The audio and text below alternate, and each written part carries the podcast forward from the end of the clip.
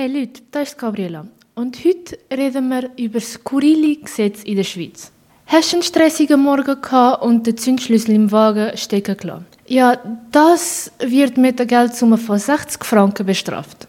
In mehreren Kantonen ist es untersagt, an einem christlichen Viertag, wie zum Beispiel Kraftfreitag, zu tanzen.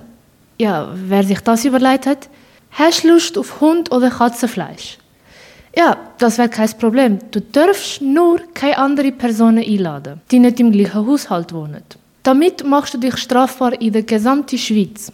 Verboten ist es im ganzen Kanton Zürich, gefangene Fische, die grösser sind als das Mindestmaß, wieder in die Freiheit zu entlassen.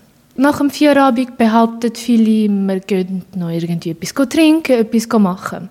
Doch eigentlich verbringt man seine Zeit einfach in der Tiefgarage oder vor der Garage.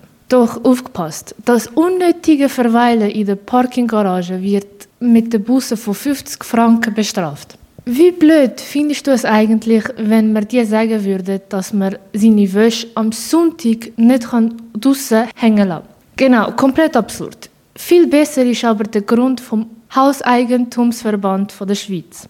Es sieht einfach nicht gut aus, wenn vor alle Balkone Wäsche hängt.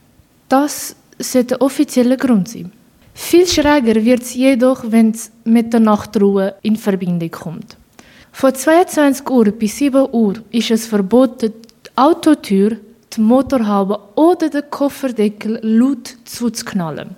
Bist mitten in der Nacht aufgewacht und hast eine volle Blase und musst eigentlich aufs Klo.